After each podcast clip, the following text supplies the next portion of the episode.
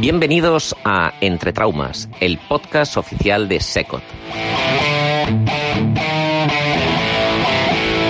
Somos la cara B de la especialidad. Debates, entrevistas y mucho, mucho sentido del humor de la mejor especialidad del mundo y como nunca antes se había hecho.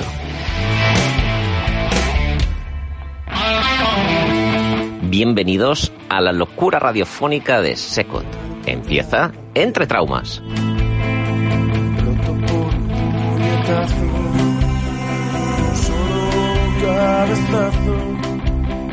salido del Entre traumas soy enano.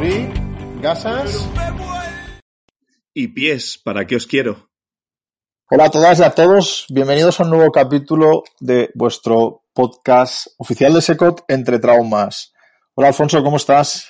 Pues estupendamente, para otro grandísimo programa. Joder, ¿cuántos llevamos ya, eh? Uf, un montón, pero además este me hace una ilusión que no te lo puedes imaginar. Hoy vamos a hablar Hombre, pues vamos a hablar de lo importante de verdad de la trauma. Por fin. Hemos no, parado. No, no, no, te digo, ¿eh? Vamos a hablar de pies. No, no. Pero, ¿cómo si no? O sea, ¿dónde vais a ir si no podéis caminar? Alfonso, amigo mío. ¿Dónde vais a ir si no podéis caminar? Y para poder caminar sin dolor, ¿a quién necesitas? Dime a quién yo, necesitas. Yo, como cirujano que me gusta la mano, prefiero ir haciendo el pino. Ah, bueno, ya, ya, porque tú quieres, eh, tú, eh, ¿cómo es esto de... Eh, la cabra tira el monte.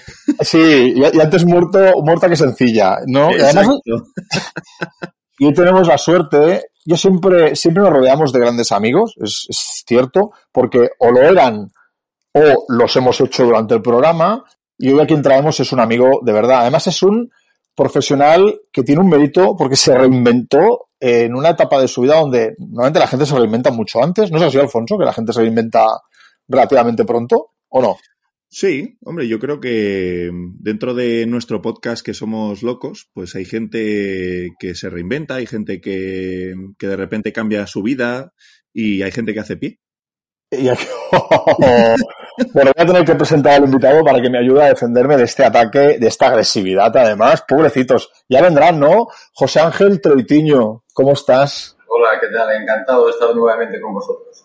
Qué gran amigo. Y además José Ángel es el reflejo. Este programa siempre ha intentado no profundizar demasiado en la especificidad, aunque somos una especialidad tremendamente amplia y donde podemos llegar al detalle si queremos pero hay una parte de entre tramos, ¿verdad, Alfonso?, que intenta dar salida a respuestas que nos encontramos en la consulta día a día. ¿Es así? Hombre, yo creo que sí. Hay una parte importante que hay mucha gente que nos demanda siempre cierta formación a través de este medio que es no solo divulgativo de, temas sociales y que importan a la trauma, sino también en ocasiones, pues, temas un poco más científicos eh, para desenvolvernos en la consulta. Y yo creo que hoy contigo, Alex, y con José Antonio tenemos el momento perfecto para hablar de pies que en muchas ocasiones eh, no nos gusta o no estamos acostumbrados o a veces nos dan miedo. Y es una patología que yo creo vosotros nos vais a poner sobre la mesa y nos vais a facilitar muchísimo a ignorantes como yo. Exacto, pero no, no os preocupéis porque no hay otro invitado. No, no, no, es, no, es, no es José Antonio Troitiño, es su hermano, sino es José Ángel Troitiño. Pero no pasa nada, ¿verdad, José Ángel? No, no, te... no, pasa nada, nos llevamos bien. Nos llevamos bien. podemos cambiar el nombre y te podemos llamar María si hace falta. Yo ya sabes que tengo que meter mi gazapillo en todos los programas. Hombre, y, y espérate, que acabamos de empezar. Lo más importante de José Ángel Troitiño, antes de que le demos la palabra a José Ángel, es que él hace 7, 8 años se encontraba en la situación, entre comillas, como Alfonso, haciendo una, aunque a Alfonso le gusta la, mano, pero él hacía mucha trauma y un día de golpe dijo, yo me quiero reinventar y quiero profundizar en el mundo del pie y quién mejor que él para que nos diga todo eso que queremos saber sobre la patología de antepié. Contanos un poco tu historia, José Ángel. ¿Por qué hay un día que decides? Bueno, estás en Asturias, cuéntanos dónde estás. Hola, sí, pues mira, yo trabajo en un hospital comarcal en el oriente de Asturias, un hospital en el que por tamaño el servicio no puede compartimentalizar las patologías, sino que todo el mundo tenemos que dedicarnos un poco a todo, pero con el tiempo, por lógica natural, ya somos veteranos la mayoría, eh, vas teniendo una cierta afinidad o mayor predisposición a operar determinadas cosas y, aunque no es una especialización completa, poco a poco hemos ido derivando nuestra carrera profesional, nuestro eh, quehacer diario hacia eh, patologías más concretas. Ya no hacemos todos de todos, sino que cada uno ha ido cogiendo un camino eh, complementario pero diferente al del compañero. Hace siete años apareció por mi consulta un pie muy complicado, no era un alus valgus, era, era una secuela de un pie neurológico, y entonces, siguiendo, si hubiera seguido la tónica que hay o que había en Asturias en ese momento, tenía dos opciones. Uno, decirle que no tenía operación, que no tenía solución, que tenía que eh, aguantarse con una patología tal como la tenía, o bien sugerirle que fuera fuera de Asturias algún eh, médico de renombre para que intentara darle una solución. A mí no me gustaba ninguna de las dos cosas, primero porque bueno, era una paciente joven, eh, yo tenía un cierto proyecto personal, es decir, si otra gente puede aprender a hacerlo, yo también quiero. Y afortunadamente fui lo suficientemente prudente como para pedir ayuda. Me ayudó el doctor Jordi Asunción y él vio un poco, yo mostraba interés, cómo había preparado el caso y me sugirió que, eh, que entrara en el mundo del pie, que me hiciera delegado regional, que en Asturias estaba en una plaza que estaba vacante. Y poco a poco fui entrando. Un primer caso llevó un segundo caso, un tercer caso, al principio pedí ayuda, luego di el salto y empecé a animarme a hacer cosas yo solo. Y bueno, el tiempo pasa y han pasado ya 7, 8 años y, y sigo. Y te has reinventado y te has dedicado al mundo del pie y tobillo, eres una referencia en tu región, aunque tu humildad no te lo va a, no, no hace que no te lo, que no lo digas, pero ya lo decimos nosotros, en el mundo del pie eres una persona referente en el norte de España y además te consultan los compañeros de hospitales cercanos y viajas a otros hospitales a, ayudar. Al final, has difundido el conocimiento del pie y tobillo en, en, una zona donde poco a poco se ha ido abriendo paso, a diferencia quizá, Alfonso, de las grandes ciudades. Barcelona, Madrid, Valencia, Bilbao, todo es mucho más sencillo, ¿no te parece? Sí, sí, sí, sin duda. Yo creo que es verdad que en hospitales un poquito más periféricos, pues quizá las subespecializaciones son más complejas, pero joder, sacar eso ahí de la mano tiene, tiene meritazo, ¿eh? Mucho, y además a, a José Ángel le encanta la formación, tampoco lo va a contar. Es así, ¿verdad, José Ángel? ¿Has montado un curso de formación en el norte de España? ¿Fue así? Sí, sí, he hecho varias cosas. La verdad es que he encontrado un terreno muy propicio porque había una, una tradición, una ausencia de tradición en cirugía del pie y entonces había como mucha demanda, con mucha, mucha gente hambrienta de nuevos conocimientos, pero nadie se atrevía a dar el paso. Luego las distintas gerencias y los distintos jefes de servicio no apostaban por el pie. Pero yo me encontraba con que el 10 o el 15% de todo lo que entraba por la puerta de las consultas eh, era, era patología del pie, lo cual eh, es un número muy superior a otras patologías que se consideran imprescindibles y nadie discute, pero que no alcanzan ese 15%. Entonces, bueno, evidentemente 15% es mucho, estamos hablando de una población que en todo Asturias es 1.100.000 habitantes, pues un 15% significa cientos o miles de casos anuales que hasta ahora se maltrataban, se maltrataban separado, maltrataban. Y, eh, y entonces, eh, bueno, creía que eso, bueno, había, era un vacío que había que cubrir. Afortunadamente, yo no sé si es por mi culpa o por lo que sea, pero ahora veo una nueva hornada de gente joven con inquietudes, con ganas de aprender, que, me, que demanda cosas, que quiere formarse fuera. Y bueno, si he contribuido a, a crear ese germen, me siento profundamente halagado. Bueno, la, la, verdad que es súper interesante eh, la pasión con que lo, con, con, que lo ves. Oye, ¿y, y cuál, cuál es la patología más frecuente de pitobillo? ¿Qué es lo que más veis? Yo creo que, no solamente aquí, creo que es en general la patología del antepié es con diferencia lo que, lo que más llega a la consulta. Y además creo que es lo que más ha calado en la opinión pública. Es decir, la gente cuando piensa que tengo un problema en el pie, piensa automáticamente que tengo un valgus, un juanete, me duele me duele al apoyar. Son esas patologías que todo el mundo conoce, que todo el mundo opina, que todo el mundo tiene ideas muchas veces preconcebidas que son erróneas y con diferencia tanto desde el punto de vista cuantitativo como cualitativo, la patología de la antipié es con diferencia la más frecuente.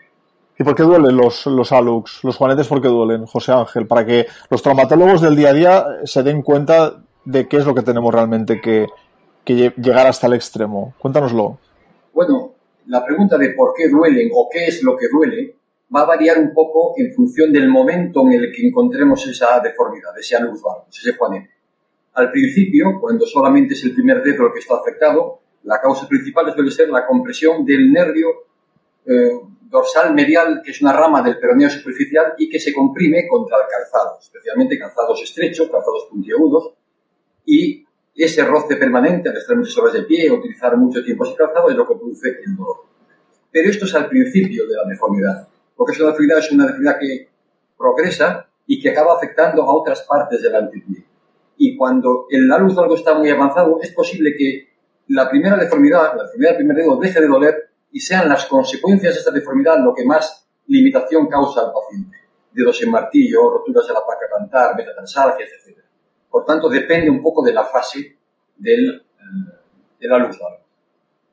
O sea que al, final siempre tienes eh, el típico dolor al principio que luego se va pasando y es más la patología asociada a la que provoca dolor en el paciente y por la que suele eh, consultar, entiendo, ¿no? Por lo que, por lo que comentas. Sí, al principio, al principio la gente ve la deformidad con dolor o sin dolor, se autodiagnostica de albus valgus, de juanete, no siempre duele, pero si el primer dedo falla, acaba afectando biomecánicamente al resto del pie y esto sí puede dar dolor. Y por tanto, eh, es frecuente que nos consulten por dolor en el antepié y no se han dado cuenta de que la causa puede ser albus valgus, que a lo mejor no le está doliendo. O sea, estamos yendo de un extremo al otro, porque muchas veces la consulta que te hacen es que tengo un juanete gigante y opéremelo ya, o opéramelo ya, o, te lo deriva el compañero. Y, o sea, estamos o síntomas secundarios o síntoma principal, me refiero o a primer dedo o a radios laterales. ¿Cómo va esa proporción, José Ángel, para el traumatólogo que acaba en su consulta recepcionando todo tipo de pacientes? Bueno, al principio vamos a ver muchos pacientes con la deformidad del primer dedo a lo mejor con una clínica moderada, pero que el paciente viene predispuesto a la cirugía. Estos son los casos más complicados, porque eh, muchas veces la cuestión es puramente estética, no ha probado ningún otro tipo de tratamiento y debemos huir de las indicaciones puramente por cosmética. Debemos estudiar el pie desde el punto de vista biomecánico y clínico, pero nunca cosmético. Al principio es normal que vengan solo por el primer dedo, pero si el dedo evoluciona, los pacientes se quejarán de dolor en el antepié, que no pueden estar muchas horas de pie, que les ha aparecido un callo doloroso en la, parte, la parte delantera, los dedos deformados. Y eh, eso sí es mucho más frecuente. Oye, ya has hablado, ya has metido, te has metido ahí en faena, has hablado un poquito del tratamiento. Entiendo que es difícil hacerte esta pregunta, que es un poco genérica y, bueno, eh, igual no, no, es todo lo precisa que debería, pero cuando tú te viene un juanete de estos que has dicho que, bueno, que está poco sintomático, pero que tiene mucha deformidad, que quizá vienen desde un punto de vista estético más que otra cosa, ¿cómo los tratas? ¿Qué les dices? Bueno, yo creo que la primera pregunta es no tanto cómo los trato, sino si hay que tratarlo. Exacto, eso es. Esa es la primera pregunta. ¿Y cuándo, y cuándo hay que tratarlo? Pues hay que tratarlos, por ejemplo, cuando el paciente tiene un dolor constante y que no mejora ni con medidas farmacológicas, ni con cambios de calzado, que tiene problemas para encontrar el calzado adecuado o que tiene una desviación progresiva de los dedos motivado por el fallo del primero. Esas serían las causas por las que yo podría indicar una indicación, eh, podría indicar una cirugía a un paciente. Yo le dejo hablar, por supuesto, le pregunto cuál es su principal preocupación, si es de deformidad estética, si es el calzado, el no poder llevar determinados zapatos, o si el problema realmente es que tiene dolor que no se puede controlar de ninguna otra manera. Si el tema es un calzado que no puede llevar o que simplemente tiene un pie feo o que quiere quitar ese bulto porque le parece que no puede llevar sandalias y no quiere enseñar ese pie, mi consejo es no se opere porque puede usted, usted quedar decepcionado o decepcionada con el resultado de la cirugía. Claro. El, objetivo de la cirugía es corregir el dolor, no mejorar estéticamente el pie, aunque muchas veces vayan asociados. Y esto creo que es el primer detalle fundamental. Una de las cosas muy importantes que tiene la patología de pie José Ángel, es que evoluciona a brotes. Tienes épocas del año, y no siempre coinciden año tras año, con más dolor, con menos dolor. ¿Dónde debes marcar el... ¿Tienes algún truquillo para saber cuando un paciente no está simplemente en un brote, sino que ya se ha quedado para siempre ese dolor con él? O sea, una vez entiendo que hemos corregido lo que decías tú, el calzado, los pequeños vicios, eh, incluso luego hablamos de las plantillas, pero estamos sobre el primer dedo, ¿no? El ejemplo que nos ponías, Alfonso, era un, alux valgus aislado de tamaño considerable. Sí, el típico, el típico paciente que te viene a la consulta, vamos, yo es lo que más veo casi en trauma general, pues paciente que viene preocupado por el juanete, que le duele ocasionalmente, como tú has dicho, a brotes, con el típico bunion enrojecido, eh, por el calzado quizá. Eh, entonces, en estos pacientes, eh, bueno, ya os lo pregunto a los dos, que utilizáis juaneteras, utilizáis eh, algún tipo de control o simplemente como cursan a brotes y no es de tan constante, eh, le decís que venga cuando ya sea algo constante. Eh, José Ángel, José Ángel, adelante. Bueno, yo los, las ortesis correctoras, la verdad es que no creo en ellas. Yo creo que en cuanto el alus valgus empieza, empieza su camino de, desvía, de desviación, ya no tiene vuelta atrás. En cuanto, el momento en el que decido, le propongo cirugía, es primero cuando me he asegurado de que todo lo demás ha fallado. Es decir, que he corregido factores predisponentes, por ejemplo, un apoyo malo del retropié, un pie coronado, otros problemas. Cuando eh, el cambio de calzado, el tratamiento farmacológico, eso no funciona y tiene dolor y limitación permanente, en ese momento hago indicación. Siempre y cuando no haya ninguna cosa que me lo impida. Un problema local, un tema vascular o un tema neurovascular o un tema eh, de infección o lo que sea que me impida. Ese es para mí el momento. Las ortesis correctoras yo no creo en ellas ni las recomiendo. Algunos pacientes me lo preguntan, pero yo no, no se lo recomiendo. Yo lo único que añadiría en, mi práctica diaria sí que marco un, una opción temporal. Al final, el paciente es el que tiene el dolor, no el médico. Y el paciente, por definición, yo siempre me creo lo que los pacientes me cuentan. Y para decidir en qué momento ha fracasado todo y ese dolor no va a disminuir de ninguna manera, yo les marco que más de la mitad de la semana, durante tres o cuatro meses seguidos, han tenido dolor. Yo cuando llego a esas situaciones cuando me realmente me planteo ya una opción quirúrgica con el fracaso de todo lo demás. ¿Qué te parece, José Ángel? ¿Es una opción? Sí, sí, me parece muy correcto. Yo hago una pregunta siempre y es, ¿esto que tiene usted en el pie, llamémosle a los o sea lo que sea, vamos usted por, por ponerle nombre y apellidos, condiciona su vida diaria? Es decir, Exacto. ¿ha dejado de hacer Claro. cosas por esto? Ah, ¿Tiene que tomar medicación permanente? ¿Ha- ¿Hay cosas que no puede hacer porque el pie se lo impide? Si la respuesta es sí, para mí es una, es un- una ayuda a la hora de indicar una cirugía.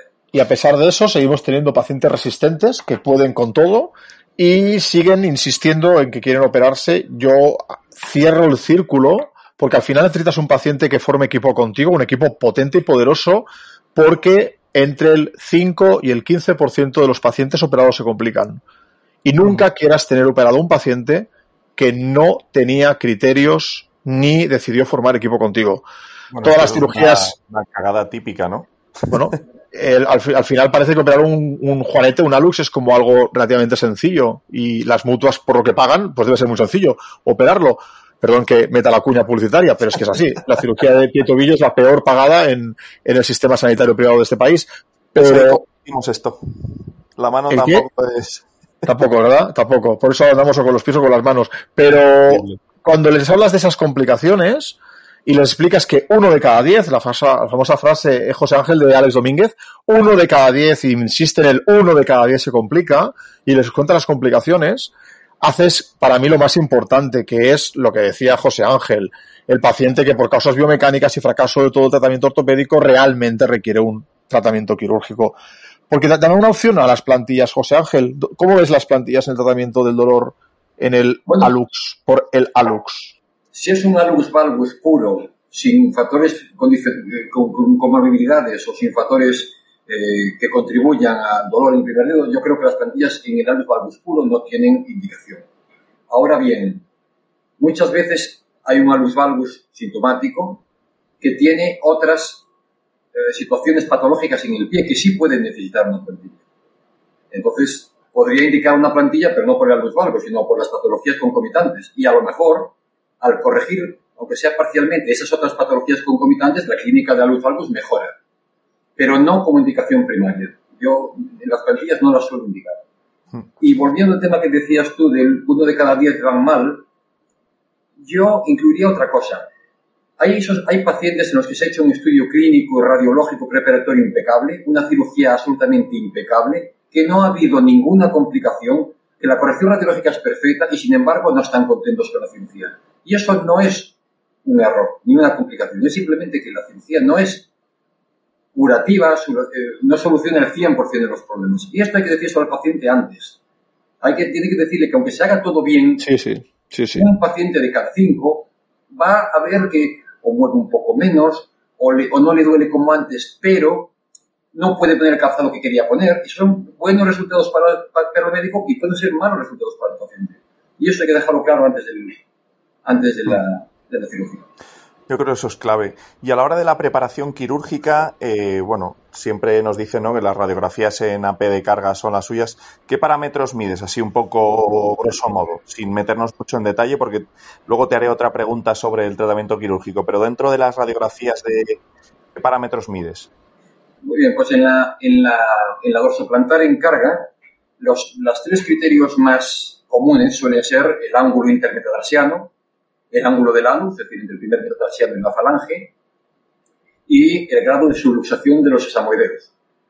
En función de estos tres parámetros, generalmente hay un montón de clasificaciones que establecen si el luz valgus es de grado leve, moderado o grave. Si queremos ser un poco más precisos, hay otros criterios que debemos mirar. Debemos mirar la fórmula digital, debemos mirar la fórmula metatarsial, debemos mirar el PASA, es decir, el ángulo que forma la, la diáfisis del primer metatarsiano con la carilla articular, que también pueden condicionar un poco la elección quirúrgica. Pero básicamente, en la dorsoplantar, esos tres criterios, ángulo intermetatarsiano, ángulo del, val, del valgus y la subluxación de los samodeos. En la lateral, que es una radiografía que muchas veces se pasa por alto, puede ser interesante para ver, aparte de otras patologías en el medio pie o en el para ver cómo está la cuña metatarsiana, porque si la articulación cuño-metatarsiana está dañada, pues inestable, hay un bostezo, hay una artrosis, puede condicionar también el tipo de cirugía que se haga para ese Claro. Por lo que veo entonces, así que nos has pegado ahí un repaso de, parámetros que me ha encantado, parece que no todos los juanetes operan igual, entiendo, ¿no? Perdona no, mi No, no se operan todos igual porque no son todos iguales. Y, no, es lo mismo, no es lo mismo que sea eh, un, grado leve con grado más avanzado, que tiene técnicas quirúrgicas distintas. No es lo mismo que sea una articulación congruente o que sea subluxada, no es lo mismo que, haya que hacerla con la falange no, no es lo mismo si hay un límite, es decir, una limitación para la dorsiflexión de la metatarsal falángica, o también no es lo mismo si es un ponente que ya está operado o es una recidiva. Todos son criterios que pueden hacer variar la técnica de elección. Por tanto, no son todos iguales. Claro. Para ti, ¿cuál, es la más frecuente? ¿Cuál es la que más utilizas en, en cuanto a osteotomías de primer meta? ¿Cuál es tu fetiche? Bueno, bueno yo generalmente, por, por uh, volumen, digamos, por el número de pacientes, la mayor parte de mis pacientes requieren una osteotomía, digamos, distal. Y dentro de las distales, aunque hay un montón de ellas, yo básicamente divido, divido, en dos, que son el chevron normal, aunque yo generalmente no hago el chevron convencional, que tiene dos brazos de la misma longitud, hago un primer brazo dorsal más corto y uno plantar más largo, y permite mayor desplazamiento, y si el paciente tiene una luz limitus, que es una, forma parte de la exploración preoperatoria, entonces hago una osteotomía de Weil que me ayuda a bajar un poco la cabeza del metatarsiano. Eso básicamente son como diferencias lo más frecuente. Si es una, una luz más avanzado, necesito hacer una osteotomía más larga que me permita hacer una corrección más amplia. En ese caso, o voy a un a cualquier osteotomía diafisaria o de la base, por ejemplo, un weight largo o un scarf. Pues oye, José Ángel, eh, pues casi ya es que no nos queda tiempo para mucho más, pero estaba hasta interesado, me estaba empezando a, interesar la patología del pie. Pero somos capaces, de, somos capaces de dejarlo así para que no nos invadas nuestro terreno. Trabajemos en equipo. te, lo, confieso, quería un poco más porque estaba ya me había introducido en el mundo del pitobillo y me estaba interesando, joder. Lo suficiente, lo suficiente. Tú a lo tuyo, a la mano. No, a la mano, a la mano, a la mano, a la mano, a la mano. Eh, fuera bromas, José Ángel es un sabio que solo se ha dedicado a analizarnos el primer radio. Date cuenta, Alfonso, que ha entrado de puntillas, de puntillas, porque a nuestra audiencia no hay que, en catalán decimos atabalarla, no hay que eh, liar conceptos, porque ha sido muy claro José Ángel, pero ha explicado que hay una serie de pacientes, y son muchísimos, que no vienen por dolor en el primer radio, que vienen por consecuencias y que muchas veces el tratamiento está en el primer radio. De eso haremos otro capítulo, que son, ¿verdad que sí, José Ángel? Las metatarsalgias, los dedos en garra, y ya no te hablo si hablamos del alug rigidus, que no deja de ser al final una alteración también del primer radio, que es dolor a distancia, eso que tanto nos gusta, ¿verdad, José Ángel? De causa-efecto, efecto-causa, ¿verdad que sí? Sí, es que muchas veces no sabemos si lo que estamos viendo es la causa del problema o la consecuencia de otro. Eso es de lo que más me apasiona la patología y cirugía de pie porque somos verdaderos investigadores. Los de la mano no tanto. No, ahí te doy la razón. No, es broma. Siempre, siempre. Este programa quiere tener sentido del humor. Creo que lo que hace la gente de extremidad superior, columna, cadera, rodilla, todo. Es maravilloso. Todo. Cada uno en la su. traumatología en España es muy potente. Muy potente. Prueba de ello tenemos aquí a José Ángel. Exacto. Para que nosotros somos de una escuela muy biomecánica, de causa-efecto, y es espectacular. Como decías que más, ha dicho otro matiz, José Ángel. Cuando corrijo todos los desencadenantes, el pie plano, y ahí no se habéis dado cuenta, hay una parte del retropié que causa efecto en el antepié. Puede dolerte un primer radio por culpa de un pie plano. José Ángel, eres muy sabio, José Ángel, ¿eh? eres muy sabio, muy sabio. Van a pensar que somos amigos. También, también lo somos, pero también, también, pero es que además es verdad. ¿No sabes cómo te agradecemos este rato, José Ángel, que nos has dado a todo el mundo? Bueno, la verdad es que tiene que estar agradecido soy yo, haberme dado esta oportunidad de compartir este momento con todos vosotros. Es una gran oportunidad que nos ha dado Secot a todos, a todos nosotros. José Ángel, nos escucharemos muy pronto. Muchísimas gracias. Gracias a vosotros. Eh, Alfonso, todo tuyo. Pues sí, la verdad que entre José Ángel y tú nos habéis dado una pincelada de lo que es la patología de pitobillo, que yo creo que como introducción a todos nuestros oyentes me parece muy, muy buena y súper interesante, que es al final eh, lo que queremos en este podcast, ¿no? Y bueno, ya que nos habéis dado la puntita, pues nos quedamos con un poquito de ganas de la siguiente. Así que ya sabéis. A veces para seguir hay que empezar de nuevo. Esto ha sido Entre Traumas.